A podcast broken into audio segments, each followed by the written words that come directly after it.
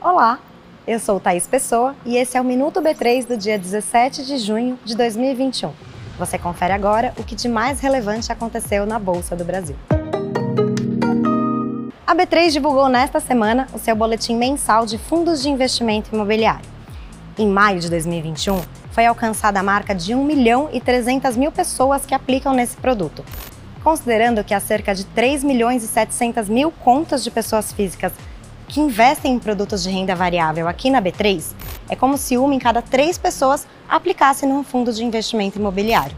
E se você quiser saber mais sobre esse produto, você pode acessar o nosso Hub de Educação Financeira. O link está aparecendo aqui na descrição. Lá você encontra conteúdos gratuitos e disponíveis para você aprender a investir neste e em outros produtos. E a gente tem um outro convite para você. Na próxima terça-feira, dia 22, às 4 horas da tarde, na TV B3, os CEOs aqui da Bolsa, Gilson Finkelstein, da XP, Thiago Mafra, e da BlackRock, Carlos Takahashi, vão estar reunidos numa live moderada pela Maria Eugênia Buozzi, CEO da Resultante, para falar com você sobre investimentos ESG.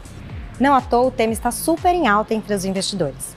Para fazer uma rápida comparação, o EasyB3, que é o índice que reúne as empresas que reportam ter as melhores práticas ESG em comparação com as demais companhias, rendeu 317,60% desde que foi criado em 2005. O Ibovespa B3, no mesmo período, rendeu 295,45%.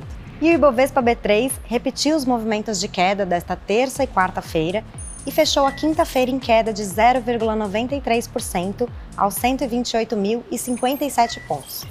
A empresa listada com melhor desempenho foi o Magazine Luiza, com alta de 4,92%. O Minuto B3 vai ao ar de segunda a sexta-feira no B3 Cast, o nosso podcast que está disponível nas principais plataformas, na tvb3.com.br e nas nossas redes sociais. Boa noite, bons negócios e até amanhã.